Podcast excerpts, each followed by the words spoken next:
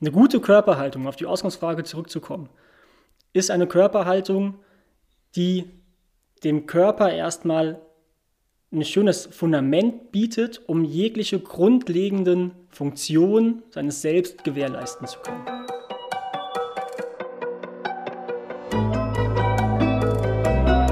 Forever Young, der Gesundheitspodcast vom Lanzerhof. Von und mit Nils Behrens. Wie sehen wir uns selbst und wie wirken wir auf andere? Die Körperhaltung eines Menschen sagt viel über uns aus. Unsere Ausstrahlung kann davon abhängen und unsere Selbstwahrnehmung kann sich auch darin widerspiegeln. Aber die richtige Körperhaltung beeinflusst mehr als nur das äußere Erscheinungsbild. Eine schlechte Haltung kann Fehlstellung der Füße, Knie oder Rückenschmerzen verursachen und uns in unserem Alltag negativ beeinflussen. Tobias Fritz ist Sportwissenschaftler am Lanzerhof am Tegernsee seit 2020. Darüber hinaus ist er in der letzten Phase seiner dreijährigen Rolfing-Ausbildung. Und für unsere Gäste hält er regelmäßige Abendvorträge über die Bedeutung der Körperhaltung, an der er uns heute teilhaben lässt. Herzlich willkommen, Tobias Fritz. Vielen Dank, Nils. Schön, hier zu sein bei dir. Du, ich fand das Thema wirklich so super. Du hast es mir vorgeschlagen, dass wir mal darüber sprechen sollten. Und ich musste erst mal einen Augenblick darüber nachdenken, Körperhaltung. Und dann denke ich mir, das eigentlich wie, was für ein geiles Thema, weil jeder kennt es, glaube ich, von sich, wenn er mal irgendwie so ein Foto sieht, was dann äh, überraschend von einer Feier oder einer Veranstaltung oder sonst was ist, wo man so völlig ohne zu wissen, dass die Kamera auf eingerichtet ist und, und man dann von der Seite fotografiert wird und denkt man so, Alter, wie stehst du denn da? Also wirklich so, so, so, das, das sind so die Dinge. Also ich glaube, wenn ich, wenn ich jetzt so sagen müsste, womit man immer so mal unzufrieden ist, so Haare sitzen nicht, Gesichtsausdruck oder Körperhaltung, dann ist das, wovor ich mich wirklich mit Abstand am meisten schäme, ist wirklich, wenn man wie so ein Schluck Wasser in der Kurve da hängt. Also insofern freue ich mich sehr über dieses Thema und komme auch eigentlich zu meiner ersten Frage. Und äh, die wird natürlich noch eine besondere Herausforderung für das Medium Podcast. Wie sieht eigentlich eine normale Körperhaltung aus? Ja, also erstmal glaube ich, ist es sehr, sehr schön, was du erwähnt hast, nämlich im Prinzip ähm, Körperhaltung betrifft uns tagtäglich, immer, zu jeder Sekunde, Sekunde unseres Lebens. Also wir sind niemals ohne irgendwie das Thema Körperhaltung. Es geht ja nicht nur darum, wie wir stehen, sondern auch, wie wir sitzen, wie wir liegen. Also Körperhaltung ist immer irgendwie die Position unseres Körpers im Raum. Wie sieht eine normale Körperhaltung aus? Da gibt es jetzt verschiedene Ideen und ähm, worauf ich noch ein bisschen hinaus will, auch wenn ich den Vortrag für die Gäste halte, ist eigentlich wegzukommen von diesem einen perfekten Bild. Dieses eine Bild, das man vielleicht im Kopf hat, wo man vielleicht gar nicht mehr weiß, wo kommt es überhaupt her, dieses Bild. Warum denke ich, ich müsste so zum Beispiel stehen, wie es mir mein Vater, meine Eltern beigebracht haben? Wenn ich jetzt zurückfrage, was, was denkst du denn, was die normale oder die beste Körperhaltung wäre? Wie würdest du deinen Körper positionieren im Raum, um so gut wie möglich zu stehen? Was würdest du machen? Interessanterweise, äh, und da sind natürlich meine Eltern mit dran schuld, bin ich als erstes, was erste, was ich immer mache, sind die Schultern zurückziehen. Und äh, ich weiß noch genau, wie mir meine, meine Eltern das auch so, da war ich so gerade so 13, 14, so anfängende Pubertät, Teenager, wollte man irgendwie gut aussehen. Und ich weiß noch, auf der anderen Seite habe ich damals dann auch schon irgendwie ein bisschen angefangen, Sport zu machen und sowas. Und äh, gerade da ist ja so diese Phase, wo man sich so ein bisschen weg von der Hühnerbrust entwickelt und ein bisschen definiertere Brustmuskulatur bekommt. Und das fand ich mal total scheiße, wenn meine Eltern mir sagten, ich soll jetzt irgendwie mal ein bisschen, ein bisschen die Schultern zurückziehen und ein bisschen aufrecht gehen, dachte ich immer so, Nein, dann ist doch meine Hühnerbrust wieder viel ausgeprägt, als wenn ich es nicht mache. Also von daher, ich kann die Frage gar nicht so richtig beantworten, sondern sie ist eigentlich vorkonditioniert. Aber ich könnte dir sagen, wenn mir jetzt mal einer sagen würde, nimm mal eine ordentliche Haltung an, würde ich immer denken, das Erste, was ich mache aus Reflex, aber wahrscheinlich aus Konditionierung, Schultern zurück. Genau. Und das ist aber eine ganz, ganz häufige Antwort. Also auch wenn ich einfach nur im Vortrag, ich beziehe mich auf das Thema, weil das ist auch da, wo ich einfach eine gewisse Größe oder Gruppengröße einfach sehe, nur das Wort Körperhaltung in Wort nehmen, äh, in, in den Mund nehme, geht bei allen oder bei vielen gleich die Schulter zurück, das Brustbein raus und man versucht sich irgendwie zu strecken. Ja, es wird einfach eine Streckung irgendwie erzeugt. Ähm, und das ist wahrscheinlich konditioniert über die Eltern und wahrscheinlich haben wir auch hier gerade in Europa, in Westeuropa, eine sehr militärische Grundidee von der Körperhaltung. Stell was dar. Sei groß, sei breit, schüchtere dein Gegenüber irgendwie ein. Eine gute Körperhaltung, auf die Ausgangsfrage zurückzukommen, ist eine Körperhaltung, die dem Körper erstmal ein schönes Fundament bietet, um jegliche grundlegenden Funktionen seines Selbst gewährleisten zu können.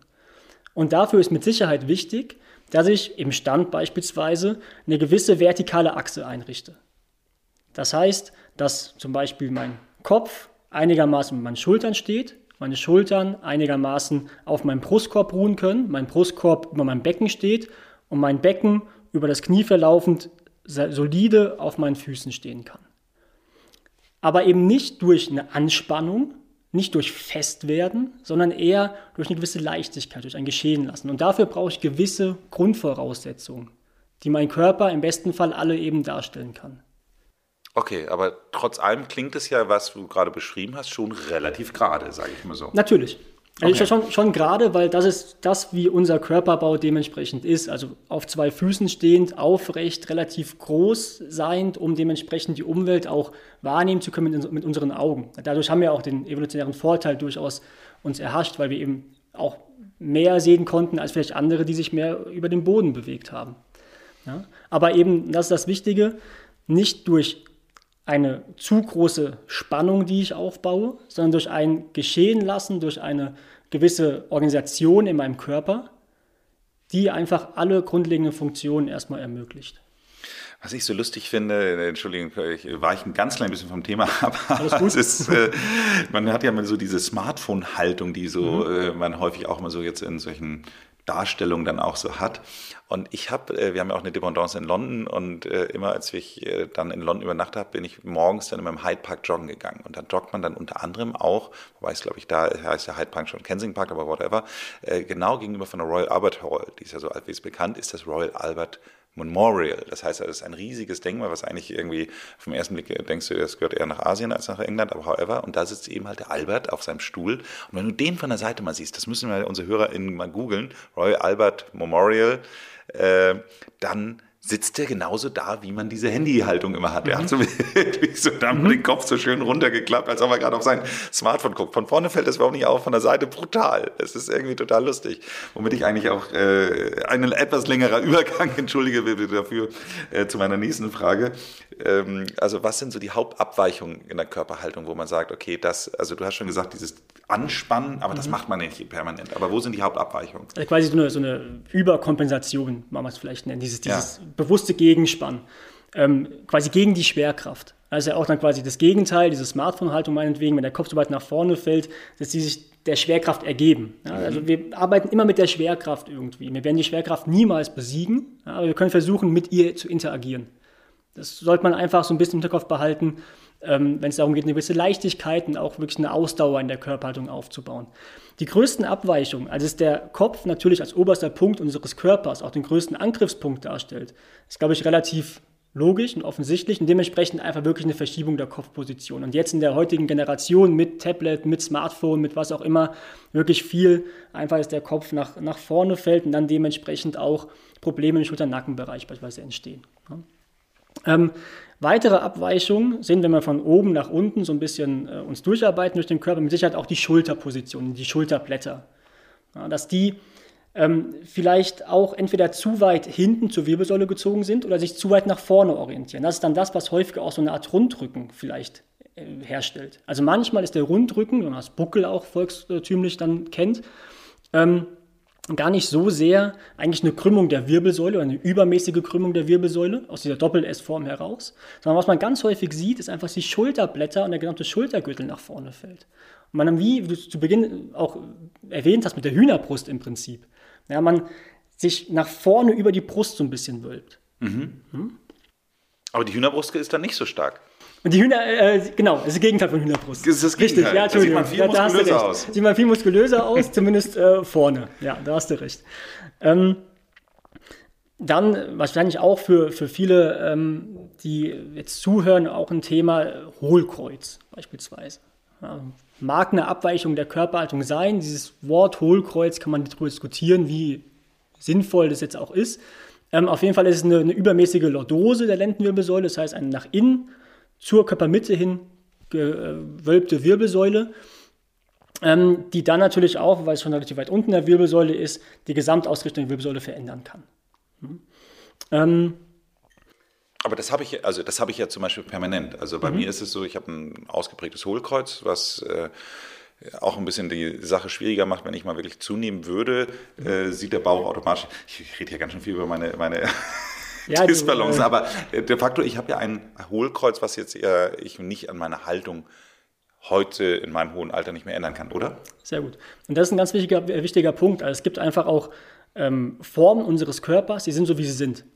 Und die haben wir vielleicht schon ganz, ganz lang. Und die machen keine Probleme und werden vielleicht auch nie Probleme machen, weil es gar nicht darum geht, vielleicht irgendwelche Normwerte zu erreichen. Das heißt nicht zu schauen, wie stark ist denn deine Lendenwirbelsäule gekrümmt. Oh, das sind jetzt über 15 Grad, das heißt, es ist ein Hohlkreuz, sondern einfach zu schauen, wie ist die Wirbelsäule in sich eigentlich geschwungen und ist das von außen betrachtet irgendwie harmonisch? Ergibt das Sinn? Oder ist die Wirbelsäule vielleicht wirklich übermäßig nach innen gekrümmt und dafür ist die Brustwirbelsäule sehr, sehr gerade? Und das wäre wahrscheinlich eine Sache, über die man dann auch über Bewegung, über verschiedene Therapien und achtsam, achtsames mit sich umgehen, mit Sicherheit Verbesserungen auch herstellen könnte. Aber wie du schon sagst, wenn ich es mein ganzes Leben lang habe, keine Probleme habe und es vielleicht von außen betrachtet auch sehr harmonisch wirkt, warum sollte ich dann anfangen, das Ganze zu verändern? Aber ich habe dich unterbrochen, weil wir sind jetzt quasi ja unter bei der Lendenwirbelsäule, Lendenwirbelsäule. sozusagen aufgehört und ähm, genau. zur Haltung gehört wahrscheinlich ja noch ein bisschen genau. mehr. Zur Haltung gehört dann auch ganz, ganz wichtig das Becken. Ja. Becken, ein zentraler Baustein unseres Körpers, verbindet quasi die, die zwei Stelzen von unten, die Beine, mit der Stelze nach oben, die Wirbelsäule. Ähm, und über das Becken kann man auch ganz, ganz viel natürlich dann die Position der jeweiligen Segmente verändern.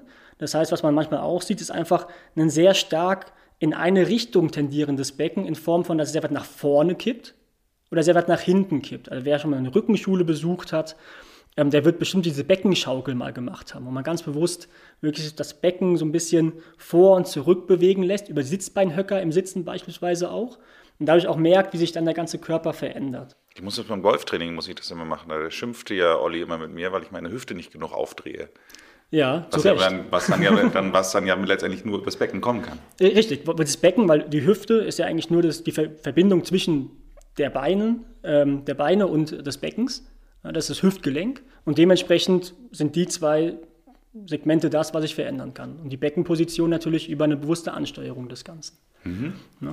Die Knie und die Füße, also die untere Extremität auch ganz, ganz wichtig natürlich. Ob jetzt das Knie sehr weit nach innen oder nach außen abweicht, X-Bein oder O-Bein, kennt man vielleicht, so hat man schon mal gehört. Und auch die Fußposition in den klassischen Unterteilungen aus der, aus der orthopädischen Medizin, Blattfuß, äh, Spreizfuß, Senkfuß, all das sind natürlich Dinge, die dann auch die gesamte Körperhaltung beeinflussen können. Wobei auch da schon mal vorweg meines Erachtens nach zu erwähnen ist, dass das Kniegelenk häufig ein bisschen wenn ich sagen darf, der Depp vom Dienst ist.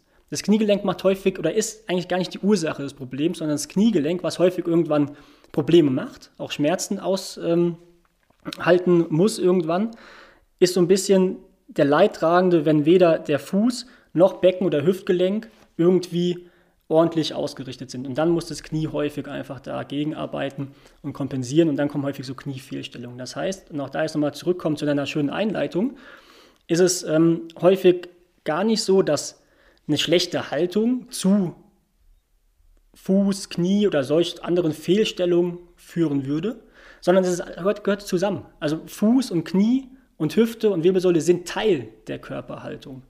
Und dementsprechend muss man es alles in der Gesamtheit betrachten und versuchen, da dementsprechend mit einem schönen Fundament einfach quasi den Körper in sich heraus zu kräftigen und zu stärken äh, und auszurichten am Ende. Du hast es eigentlich schon so ein bisschen angedeutet, aber trotz allem, wenn wir jetzt mal drüber reden, äh, weil unsere HörerInnen müssen ja auch motiviert sein, jetzt überhaupt was zu ändern, weil äh, abgesehen davon, dass es dann scheiße aussieht, äh, suboptimal vielleicht auf Fotos daherkommt, ähm, äh, ist es ja dann auch noch so, dass es zu Problemen führen kann. Du hast gerade schon das erste Thema gesagt, ähm, Knie. Mhm. Das, äh, glaube ich, kennen viele. Aber äh, wahrscheinlich hört es damit nicht auf, oder? Ja. Ähm, also ganz, ganz viele, auch hier in der täglichen Arbeit, kommen ja dann schon äh, mit dem Anliegen auch ins Training äh, und sagen dann, ja, Tobi, meine Körperhaltung ist schlecht. Lass, lass mich erstmal so stehen und fangen natürlich dann an zu arbeiten. Und die Hauptbeschwerden, die dann Aber wirklich die kennen das Problem, Entschuldigung, die wissen schon, dass der, der, der das, also die, die, die sind dem Problem schon bewusst.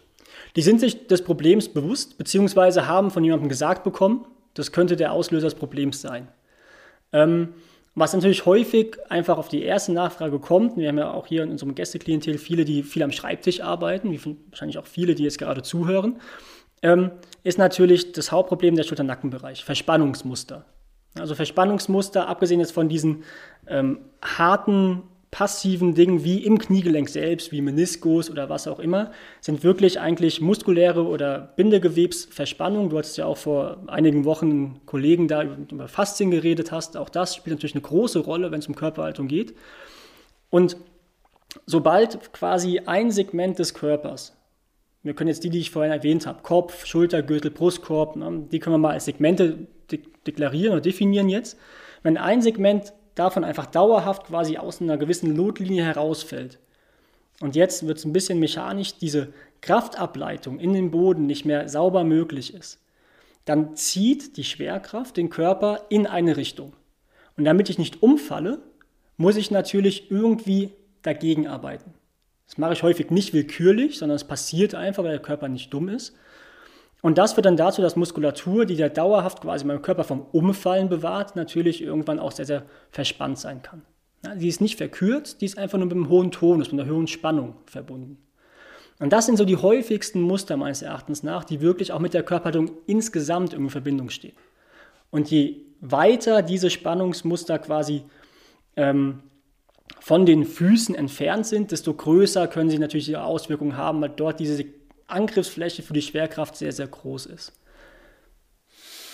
Ich finde es ganz spannend, was du sagst. Wir haben ja äh, hier gerade im Vorgespräch schon mal darüber gesprochen. Also eine der erfolgreichsten Folgen, die wir äh, bisher in diesem Bereich Sport, sage ich mal, aufgenommen haben, ist ja das Thema Beweglichkeit für immer. Und da reden wir ja aber in erster Linie um die Aktivierung der Gelenke. Das heißt also, wir lassen alle Gelenke mal rotieren. Das ist so ein bisschen dieses Thema eingerostetes Gartentor. Das heißt also, ähm, es gar nicht erst einrosten zu lassen. Das, was du jetzt aber beschreibst, hat ja, also da, da würde ich jetzt quasi mit meinem Beweglichkeitstraining ja gar nicht gegen ankommen, weil ich ja, wenn ich dich richtig verstehe, da ein, ein Turnus, eine, eine Art Verspannung entsteht. Oder verstehe ich es gerade falsch?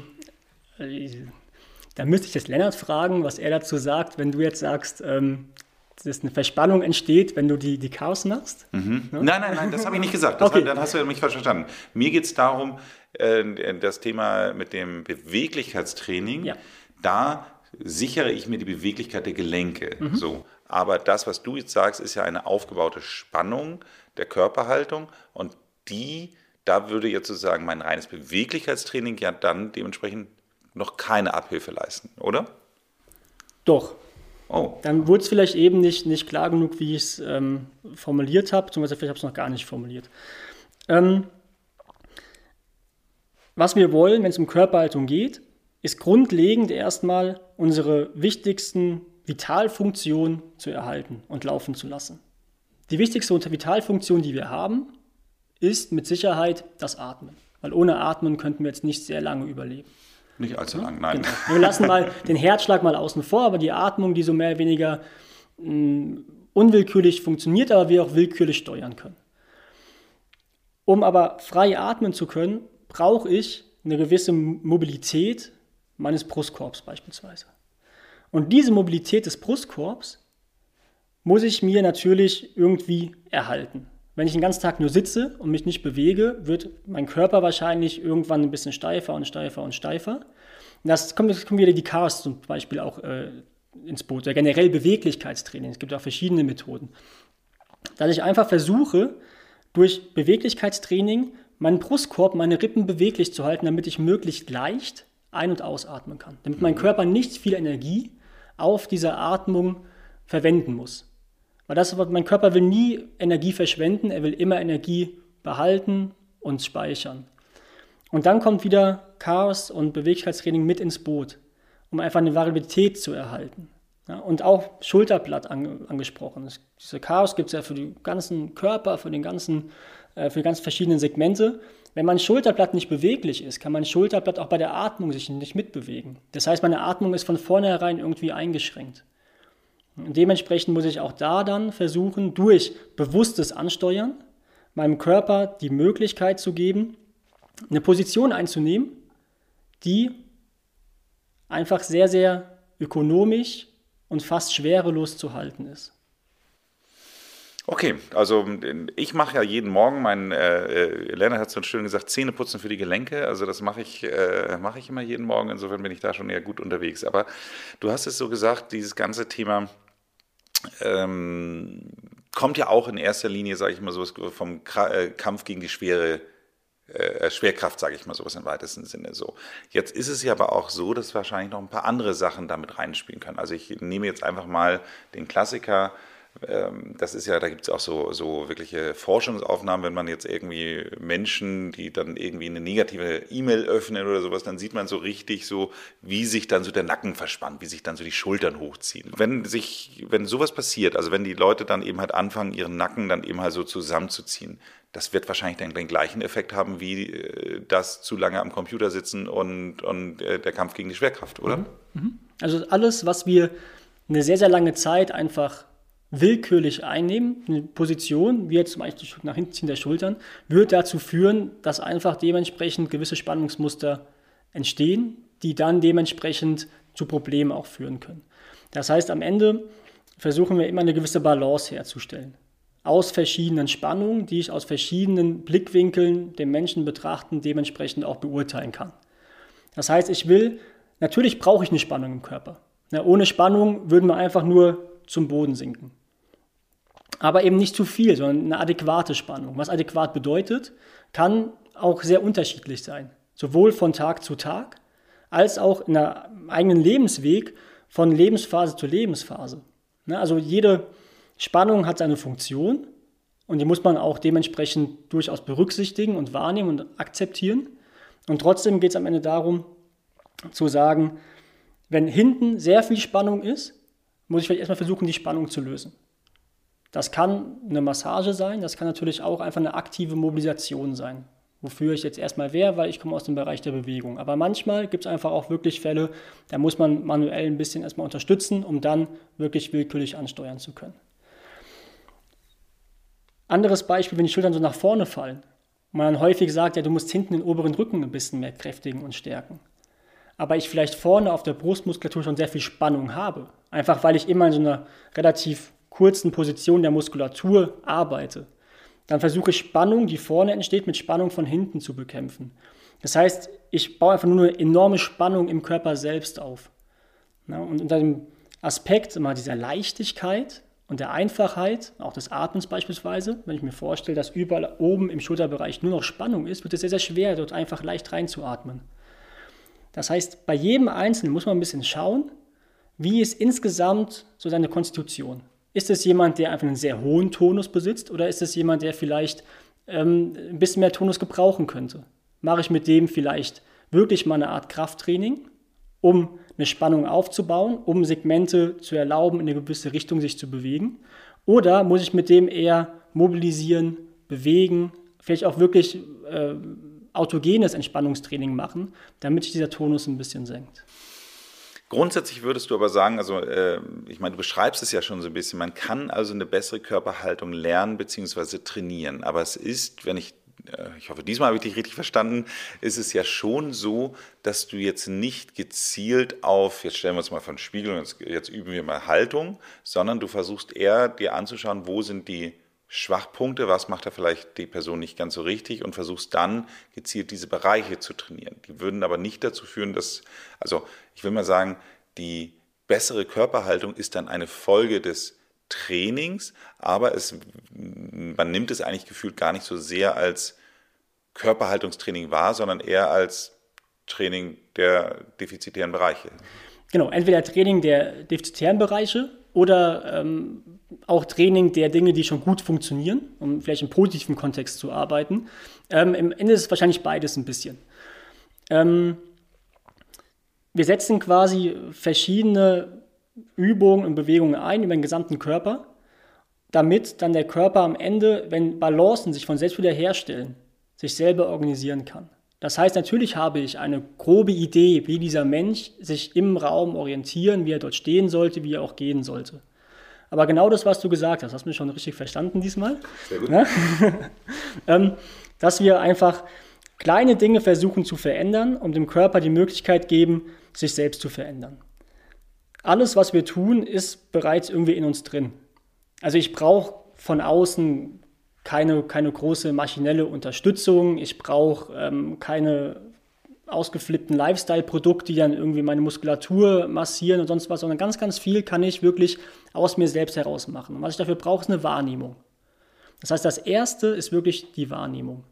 Und wenn ich die Wahrnehmung habe und dann gezielt einzelne Segmente trainiere und dann mit dieser Wahrnehmung weiter arbeiten kann, dann wird sich am Ende mein ganzer Körper auch dementsprechend ein bisschen ausrichten. Und dann, und das ist so das Endziel eigentlich, habe ich über den Tag verteilt auf jede Aufgabe meines Körpers die richtige Antwort.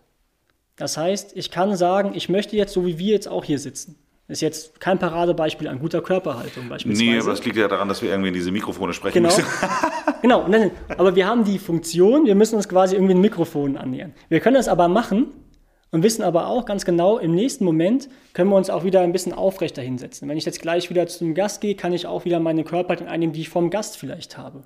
Das heißt, ich muss variabel sein und dementsprechend einfach immer die richtige Antwort finden. Und je mehr ich über meinen Körper kenne und je genauer ich einzelne Segmente auch spüre und ansteuern kann durch ein gezieltes Training, sei es mit Gewichten, sei es nur mit der Schwerkraft, ähm, desto besser kann ich dementsprechend diese Aufgaben erfüllen und desto besser kann ich den Alltag bewältigen und desto besser fühle ich mich am Ende auch, weil mir vieles im Alltag einfach leichter fällt.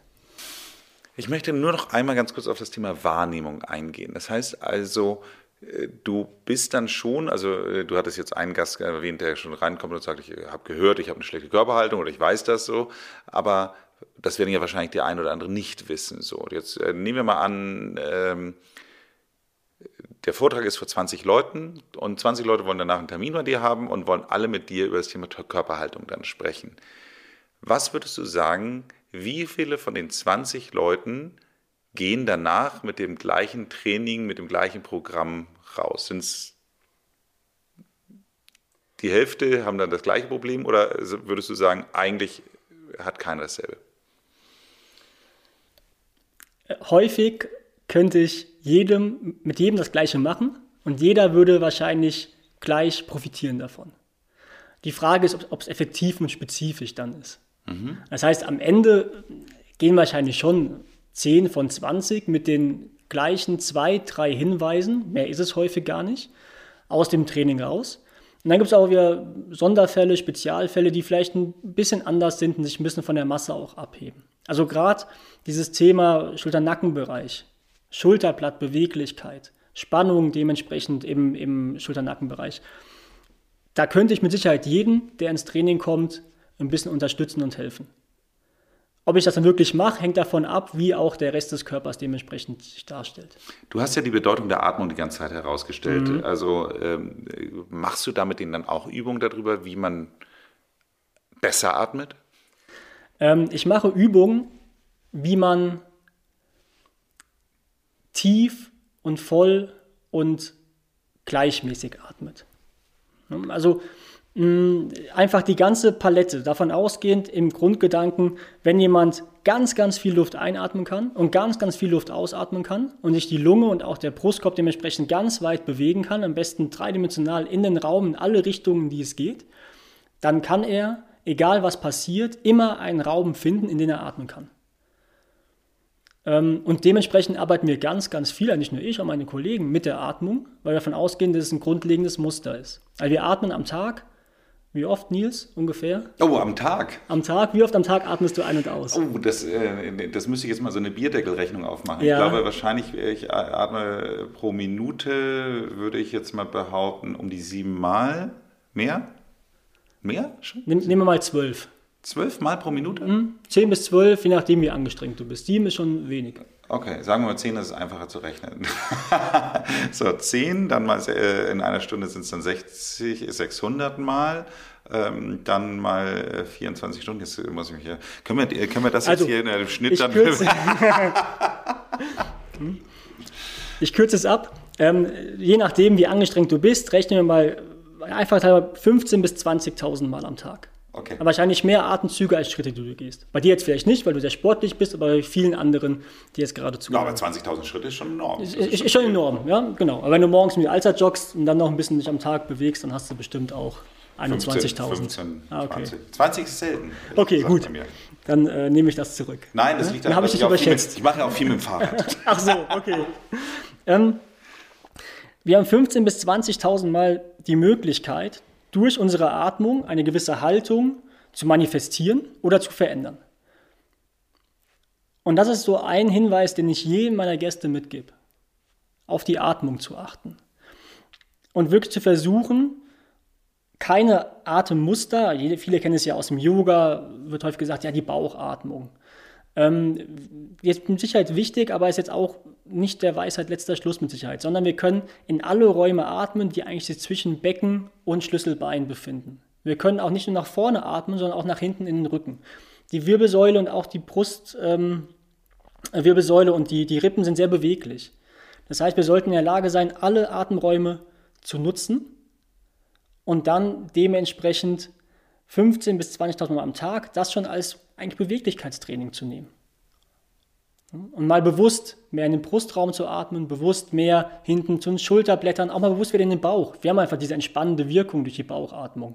Dann ist alles in Ordnung, ich sollte in der Lage sein, alles nutzen zu können. Und dementsprechend ist Atmung ganz, ganz wichtig. Ich kann das total nachvollziehen. Ich hatte mir ähm, Ende 2020 mal die, die hinten die Rippen gebrochen, also quasi direkt an der Wirbelsäule waren dann irgendwie drei Rippen gebrochen und dann merkst du erstmal, wie viel man da auch reinatmet. Also von daher kann ich, kann ich das sehr gut nachvollziehen.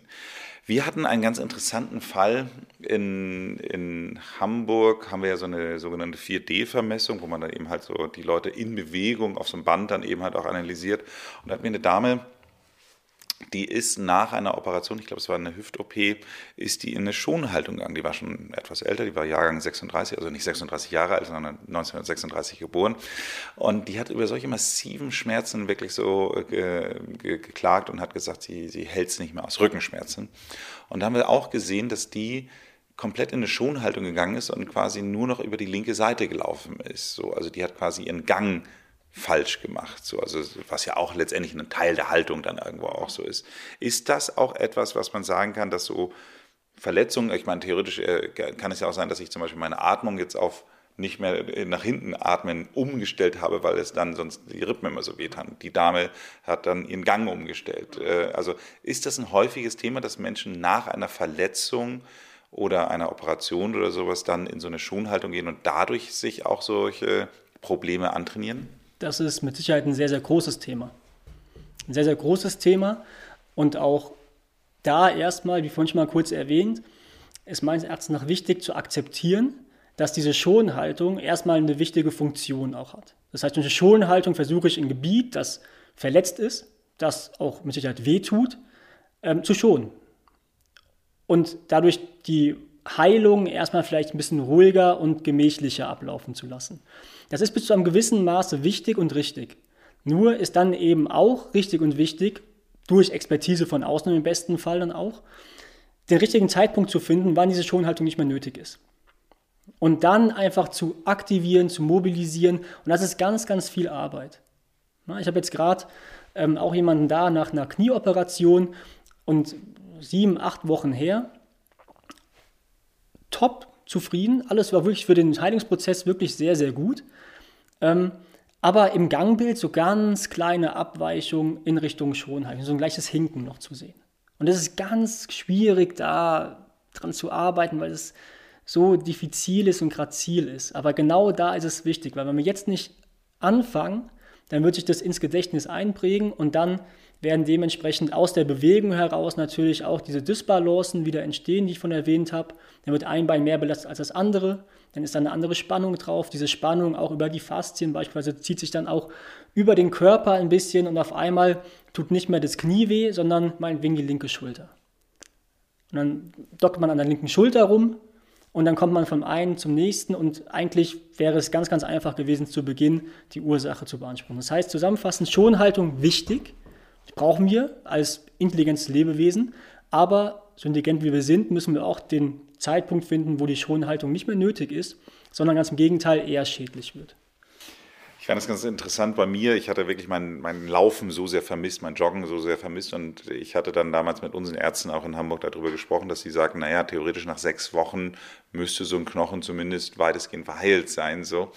Und äh, ich bin dann wirklich taggenau sechs Wochen nach dem Unfall bin ich joggen gegangen. So, und äh, das war höllisch schmerzhaft, gerade eben halt in diesem Brustkorbbereich, also Atmung, äh, Bewegung auf den Rippen und allem drum und dran. Aber ich habe dann mir echt gedacht, naja, aber es kann ja eigentlich nichts mehr kaputt gehen. Ich, ich, würde das jetzt auch nicht als äh, Empfehlung für die HörerInnen machen, aber trotz allem war es dann wirklich so, dass ich dadurch das Gefühl hatte, dass es wahnsinnig schnell dann wirklich nicht zum Problem geworden ist, weil ich habe dann von da an wirklich wieder mein Lauftempo oder mein Laufpensum wieder aufgebaut und, und, und es hat mich so glücklich gemacht, dass es mir der Schmerz am Anfang egal war und irgendwann war er auch nicht mehr da.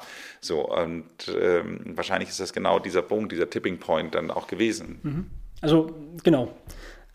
Man muss sich da manchmal ein bisschen zwingen und es ist sicher nicht angenehm. Die Folgen, wenn man es nicht machen würde, wären aber auch nicht angenehm, wie man jetzt an dem Beispiel, das du genannt hast, von der alten Dame auch dementsprechend schön sehen kann. Unser Körper, habe ich eben schon kurz gesagt, ist sehr, sehr schlau. Das heißt, hat eine Struktur, die dementsprechend verletzt ist, baut er dort Gewebe an. Es wird alles ein bisschen fester, ein bisschen, ein bisschen stiffer, ein bisschen weniger beweglich. Und das ist wichtig, damit es einfach auch erstmal geschützt ist. Wenn wir es dann aber nicht wieder bewegen, und Bewegung in jeglicher Form, dann wird diese Struktur dauerhaft festbleiben. Ja, und dann kommen eben solche Probleme zustande. Und deswegen können wir dann durch Bewegung eigentlich diesen, diesen Zellumbau wieder moderieren, das, das Gewebe wird geschmeidiger und am Ende sagst du dann nach ein paar Wochen, fühlt sich an, als wäre nie was gewesen. Und das ist genau das Richtige. Da muss man einfach mal kurz durch und dann wird es aber auch wirklich mit einem großen Benefit verbunden sein. Und gerade Rippen sind eine Sache, die bekanntermaßen sehr, sehr unangenehm sind. Und gerade aber auch bei den Rippen merkt man mal, wenn man sich vorher nie darüber Gedanken gemacht hat, auch bei einer leichten Prellung, die ja manchmal noch unangenehmer ist als eine Fraktur, ähm, wie viel sich die Rippen wirklich bewegen bei der Atmung. Und auch das ist eigentlich eine ganz schöne Wahrnehmungsschulung, vielleicht auch mal so ein richtiger ähm, ein Klick zum richtigen Zeitpunkt, da quasi sich mit zu beschäftigen. Ich hatte ja beides, weil ich bin vorne auf den Brustkorb gefallen und hinten sind sie gebrochen. Das heißt also, kannst du dir überlegen, wie viel Druck da drauf war. Also äh, erzähl mir nichts von Prellung. Kommen wir mal äh, zu einem der Lieblingsthemen vielleicht der Hörerinnen, äh, aber vielleicht auch von den Männern, weil es geht ja in beide Richtungen. Also Frauen mit hohen Schuhen ist wahrscheinlich, also sieht dann vielleicht gut aus für die Körperhaltung, aber ist wahrscheinlich nicht so förderlich, nehme ich mal an.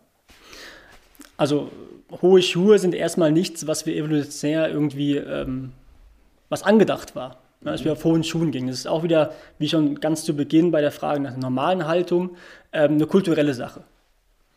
Irgendwie ist es in, auf hohen Schuhen zu laufen, weil die Frauen vielleicht ein bisschen größer wirken und die genauen Ursachen kenne ich jetzt nicht, äh, warum es jetzt wirklich so ist, aber es wird, wird halt gerne gemacht. Und mit Sicherheit verändert es erstmal die Körperhaltung. Das heißt, es verändert die Körperhaltung. Was durch einen hohen Schuh mit Sicherheit passiert ist, dass man auch ein bisschen stolzer vielleicht dasteht. Und jetzt kommen wir wieder zu der Funktion meiner Körperhaltung und vielleicht raus aus dem Schwarz-Weiß-Denken gut und schlecht. Das heißt, wenn ich auf einen Catwalk gehe oder auf den roten Teppich und will eine stolze, selbstbewusste Dame darstellen, die gesehen wird, ist ein hoher Schuh für die Gesamtpräsenz meines Körpers bestimmt sehr, sehr wichtig und richtig. Orthopädisch betrachtet, also was im System eigentlich passiert, wie viel Druck ich wo habe, wo Züge entstehen, ist ein hoher Schuh mit Sicherheit etwas, das einfach durch das Anheben meiner Ferse natürlich an auch Spannung in der hinteren Kette meines Beines im Vergleich zur vorderen Kette verändert. Ich muss vielleicht mehr balancieren. Ich habe eine viel, viel andere, eine viel, viel größere Spannung auch in der Muskulatur. Da kann man wieder ein bisschen trennen. Funktion, ähm, warum ist es vielleicht gut, warum ist es vielleicht schlecht und dann macht vielleicht am Ende auch ein bisschen die Dosis das Gift. Wenn ich den ganzen Tag auf hohen Schuhen laufe, habe ich mit Sicherheit irgendwann auch mal ein hohes Risiko, Beschwerdebilder, die damit in Verbindung stehen, zu entwickeln. Ähm, wenn ich es mal gelegentlich mache und dann aber auch wieder auf den Füßen flach laufen kann, nicht das Gefühl habe, dass meine Wade gleich zerreißt, wenn die Ferse mal den Boden wirklich berührt und nicht durch so einen kleinen Absatz getragen wird, ähm, dann ist das mit Sicherheit auch nicht schlimm in der heutigen Welt, weil bei all dem, wie wir uns auf uns selbst konzentrieren und fokussieren, glaube ich, dürfen wir nie vergessen, dass wir uns immer auch in einer gewissen Umwelt bewegen. Und auch irgendwie Produkt dieser Umwelt, dieser Beziehungen sind. Und dementsprechend ähm, sollte man mit Sicherheit nicht den ganzen Tag 24-7 auf hohen Schuhen laufen. Ähm, aber wenn man es mal macht, ist es auch nicht grundverkehrt. Okay. Ich hatte im Studium hatten wir eine, eine sehr gute Freundin von uns, die hat wirklich immer nur hohe Schuhe getragen und die hat wirklich genau das, was du beschreibst. Die hatte Probleme, wenn sie dann zu Hause mal barfuß gelaufen ist, weil es ihr unangenehm war. Also das war dann der, der umgekehrte Fall. Ich ähm, finde aber auf der anderen Seite, das ist immer so interessant, es ist immer diese Empfehlung, am besten sollte man barfuß gehen. Und äh, das weiß ich auch noch genau, als ich angefangen habe als Läufer, also das Thema Laufen ein bisschen ambitionierter anzugehen, stand dann in meinem Laufbuch, Trainingsbuch auch, am besten mal am Strand starten, weil dann hat man den richtigen Laufstil sich von Anfang an angewöhnt. Das fand ich unfassbar unangenehm. Also wirklich so barfuß am, Lau äh, am Strand zu joggen, fand ich eine unglaubliche Herausforderung, weil man es einfach nicht gewohnt war. Ähm, aber ist es wirklich gesünder? Also ist das was, was du ernsthaft empfehlen würdest? Ist zumindest äh, regelmäßig zu machen, ja. Deswegen bieten wir auch hier bei uns zum Beispiel diesen Barfußpark an, so ein richtig schöner Parcours, oder sagen auch unseren Gästen gerne, sie sollen im Sommer gerade auch äh, barfuß mal über die Wiese laufen. Mit Sicherheit muss man immer schauen, wie häufig man das macht und welchen Untergrund man vorfindet. Also ich würde niemandem empfehlen, natürlich auch nicht verbieten können, äh, in Berlin, Leipzig oder wo auch immer barfuß über den Bürgersteig zu laufen. Da liegen spitze Steine, teilweise auch Scherben. Die Gefahr, sich da zu verletzen, ist sehr, sehr hoch. Zudem ist der Untergrund sehr, sehr hart und wahrscheinlich auch härter als der Untergrund, wie er ähm, vor mehreren hunderttausend Jahren waren, als wir quasi barfuß gelaufen sind. Eher über Steppen, über vielleicht weichere Untergründe. Und nichtsdestotrotz ist dieser Kontakt unseres Fußes zum Boden was ganz, ganz Elementares, weil, und jetzt kommt die Schwerkraft wieder ins, ins Spiel, der Fuß ist im besten Fall, wenn wir auf zwei Beinen noch stehen können, der einzige Kontakt unseres Körpers zur Erde. Der einzig direkte Feedback-Organisator eigentlich. Den Rest machen wir über visuelles System, die Augen, machen wir über unser Gleichgewichtsorgan, machen wir über unsere Haut, über, über Wind, über Temperatur. Aber die einzige wirkliche Konstante ist eigentlich der Fuß auf dem Boden. Und deswegen sollte man einfach barfuß gehen, auch beweglich genug im Fuß sein, um barfuß gehen zu können. Also auch wieder zu den High Heels so ein bisschen. Wenn ja keine Beweglichkeit mehr da ist, dann ist es einfach unangenehm. Man muss sich daran gewöhnen. Ähm, zu Beginn ist es bestimmt auch nicht so angenehm, deswegen erstmal weiche Untergründe sich suchen. Aber man sollte es machen und dann auch wirklich einen Genuss darin finden und bewusst den Boden wahrnehmen, um einfach das auch für die Körperhaltung wieder nutzen zu können. Komme ich mal zur letzten Frage. Wir haben ja immer die, die Abschlussfrage ist immer unser Tipp für die HörerInnen, ähm, was können sie machen, wie können sie vielleicht testen, ob ihre Körperhaltung noch in Ordnung ist. Also ist wahrscheinlich jetzt wahnsinnig schwierig, was über Podcast äh, zu, ja, zu kommunizieren, aber vielleicht kriegen wir es ja hin. Oder du, ist ja deine Aufgabe. ähm, ich gebe mein Bestes. Ähm, wenn wir gerade schon bei den Füßen sind, halt, tatsächlich ist es einfach schwierig, weil sich dann doch vieles visuell besser zeigen lässt natürlich. Aber eine Sache, die mit Sicherheit jeder, der zuhört, gut machen kann, ist, wenn wir bei den Füßen gerade schon waren, sich einfach mal barfuß im besten Fall auf einen festen Boden zu stellen. Das kann zu Hause einfach auch wirklich das Laminat sein. Es geht darum, dass jetzt kein Kissen oder sonst was ist. Unsere Hörerinnen haben doch kein Laminat zu Hause. Ach so, äh, natürlich hochwertiges Parkett, Parkett, Parkett. Fischgrätenparkett. Ja, genau.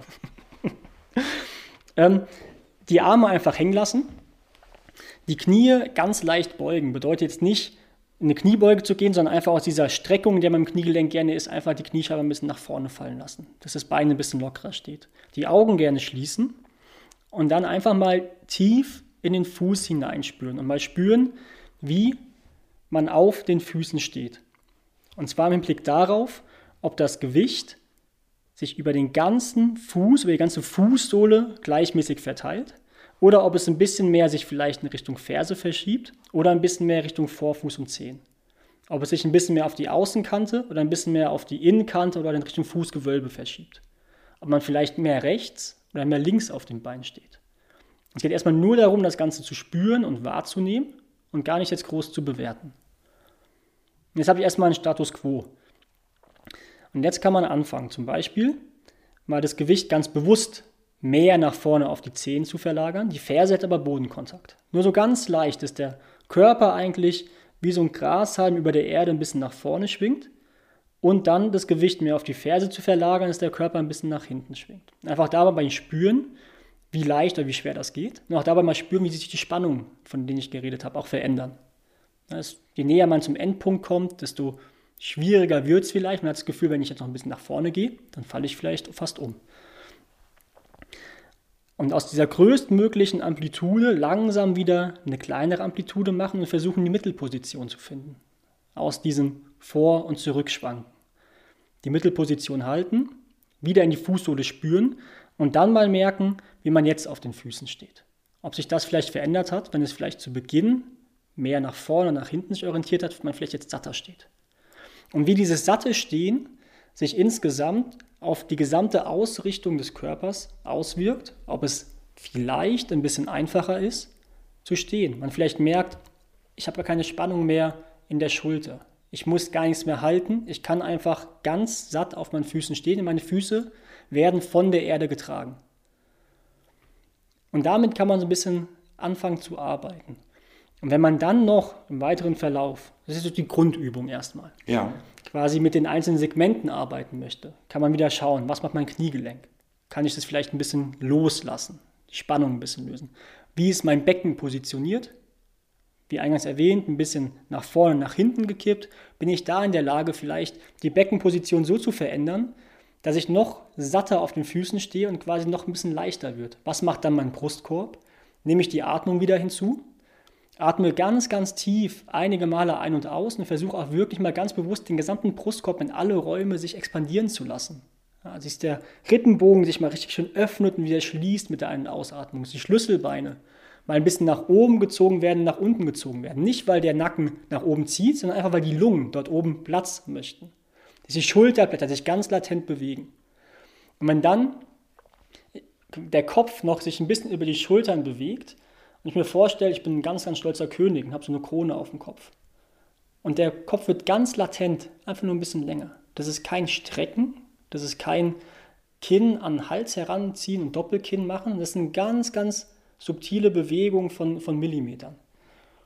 Und dann spürt man vielleicht so eine gewisse Mittellinie, die durch den Körper geht und wo ich ganz, ganz ruhig und entspannt stehen kann. Und das wäre schön, sich dann dieses Gefühl zu bewahren, das man im besten Fall hat, vielleicht nicht beim ersten Mal, vielleicht wenn man es ein paar Mal wiederholt, und darauf zurückgreifen zu können.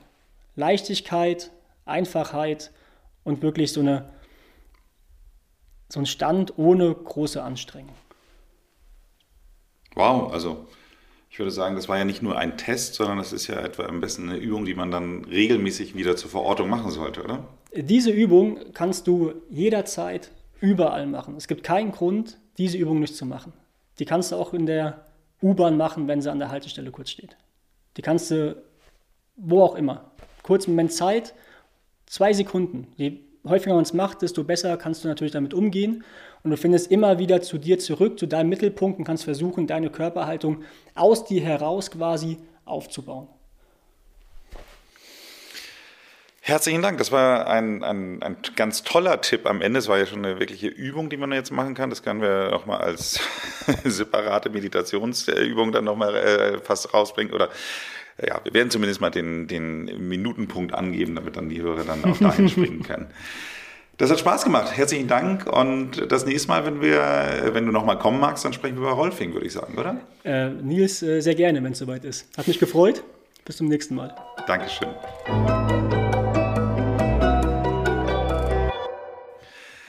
Sag mal, wenn man sich so sehr auf das Thema Körperhaltung fokussiert wie du, kannst du noch in ein Schwimmbad, Schwimmbad gehen oder macht dir das körperliche Schmerzen, wenn du siehst, wie einige Leute da so stehen und laufen? Ähm, in der Tat äh, überträgt sich manchmal der Schmerz, den ich dem anderen unterstelle, auf meinen Körper.